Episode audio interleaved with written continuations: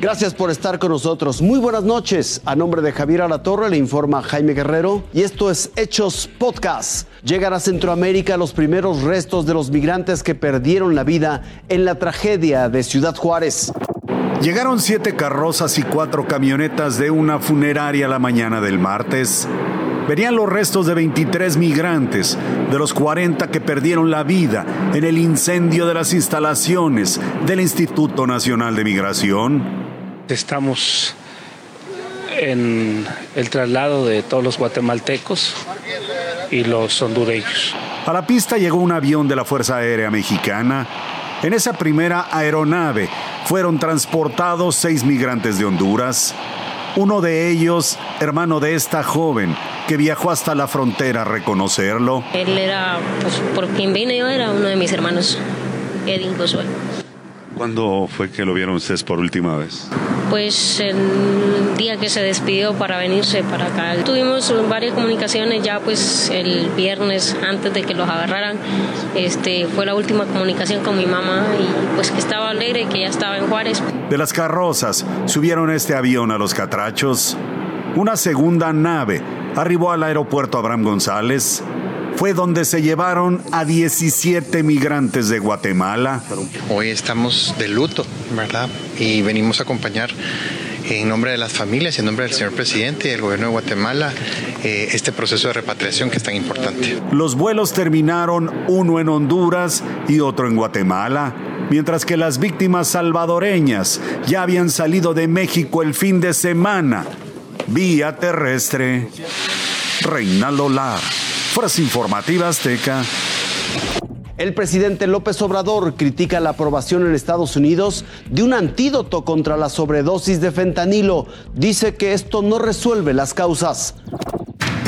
Se llama Narcan y es un aerosol nasal capaz de revertir la sobredosis de fentanilo y en Estados Unidos su venta ya es sin receta.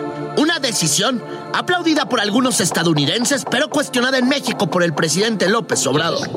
En vez de ir al fondo, esto lo digo con todo respeto. Vamos a paliativos. Y es que para López Obrador, esto solo es un curita para una mayúscula herida que deja 200 muertos por día en Estados Unidos. ¿Será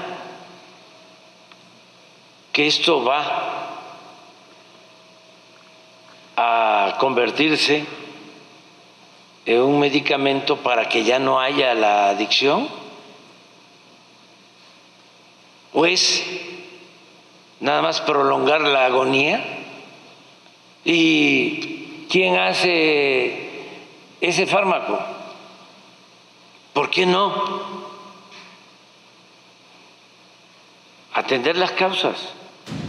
Por ello, insistió en concientizar a los jóvenes sobre los daños que deja el consumo de esta sustancia y adelantó que en México se emprenderán nuevas campañas.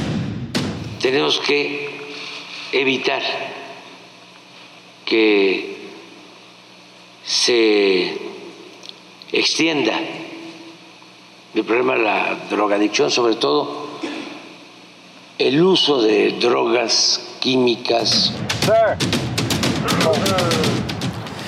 Esta noche la avanzada de los funcionarios del Gabinete de Seguridad que viajarán este miércoles a Washington, D.C. ya está en la capital de Estados Unidos. Se perfila que los funcionarios que, insisto, viajarán mañana a Estados Unidos se reunirán con autoridades de la DEA.